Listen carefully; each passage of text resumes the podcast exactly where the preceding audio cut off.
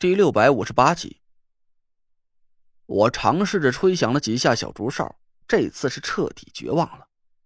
九个纸扎小人全部都不见了踪迹，我不由得心里一阵慌乱。自从我跟苏梅学会了纸扎术之后，用纸扎小人传递信息的方式一次也没出现过问题。可是这次，九个纸扎小人却一起失踪了。难道是路上遇到了什么意外变故，让他们都被人给截了下来了？会是楚寒楼吗？这个家伙已经躲在暗处有将近一个月时间了，从我们进入九凶之地以来，还从来没露出过任何踪迹。会不会是他暗中结下了送信的纸扎小人，企图切断我们和德福之间的联系？还是说，纸扎小人已经顺利的找到了德福？但在返程的过程中，因为背着食物目标过大，被看热闹的人给抓住了。啊，不，不可能！我的脑子很快就清醒了起来。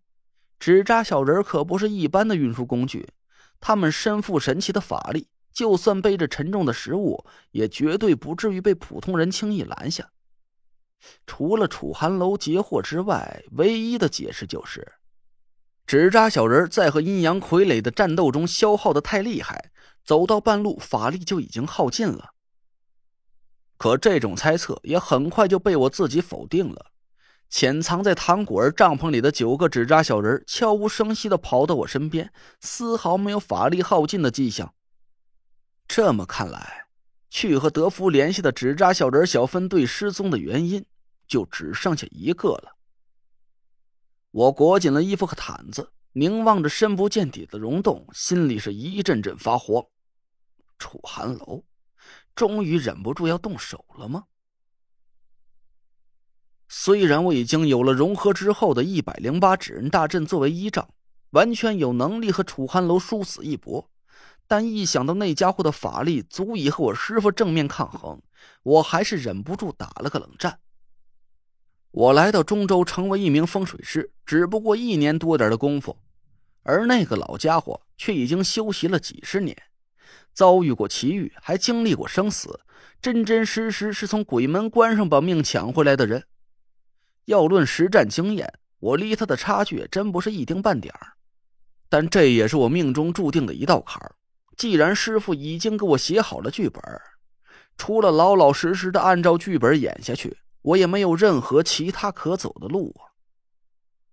我低声询问纸扎小人儿现在糖果儿有没有什么异样的举动？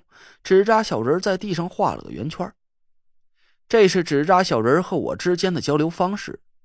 四边形代表危险，三角形代表极度危险，而圆圈代表糖果儿一切正常，并没有什么异动。我稍稍放下了心，让纸扎小人继续潜伏，皱着眉头犯了难。眼看着溶洞里的情况越来越复杂。除了要防止不知道藏在什么地方的楚寒楼突然袭击之外，我们还要面对食物紧缺和御寒条件不足的艰苦条件。现在我唯一能指望的就是赶紧离开这个该死的地方。只有回到地面上，我才能摆脱这种压抑到呼吸都不自由的封闭环境。不知道各位听众有没有过这种感受？比如说，开着车经过一道很长很长的隧道。虽然心里明知道隧道里不会出现什么危险，但内心深处总会有一种莫名的压抑和恐惧。一旦看到了前方传来一丝光亮，这种恐惧感会瞬间达到峰值，脚下的油门也会不自觉地踩进油箱里，满脑子就只有一个想法：只要能尽快离开这个暗无天日的隧道，哪怕是超速吃罚款也值了。在我的内心就是这种感受，我不愿再去琢磨楚寒楼什么时候会对我们下手，也不愿去想食物吃光了该怎么办。我现在的脑子里就在不停的浮现着一个念头：走出去，尽快走出去。只要能离开溶洞，我就又是好汉一条了。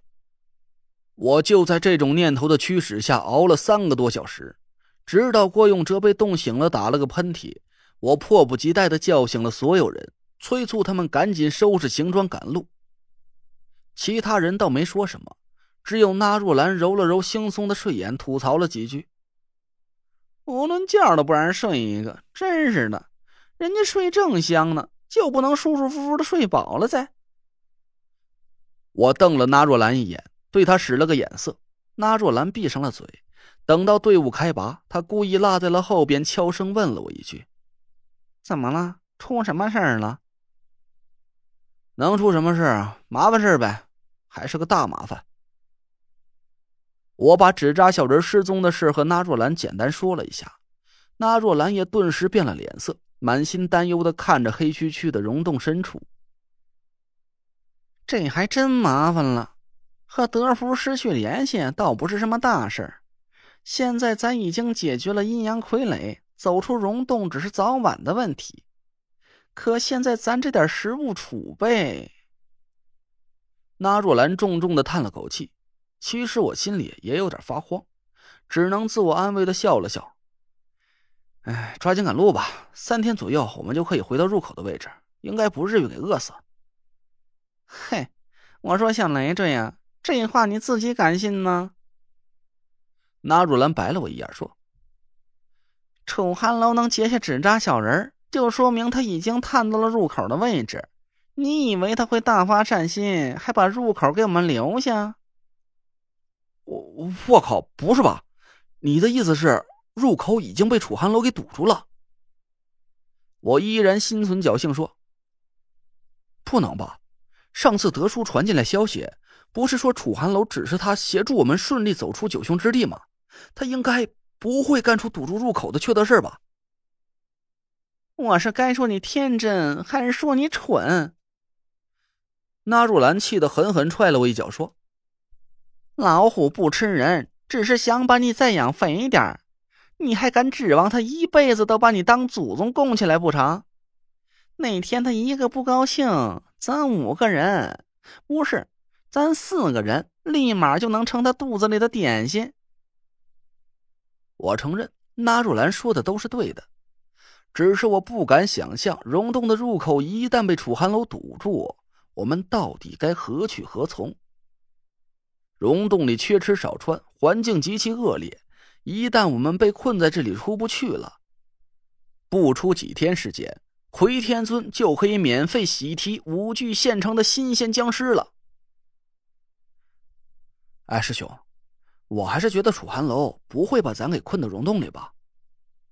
我悄悄指了指依偎在田慧文身边的唐果儿，那若兰也疑惑的咂了咂嘴。是啊，唐家小妞是楚寒楼的亲外孙女，那老东西不至于把她也给饿死吧？那就赶紧走呗。我们俩交换了一下眼神，心里顿时又燃起了一丝脱困的希望。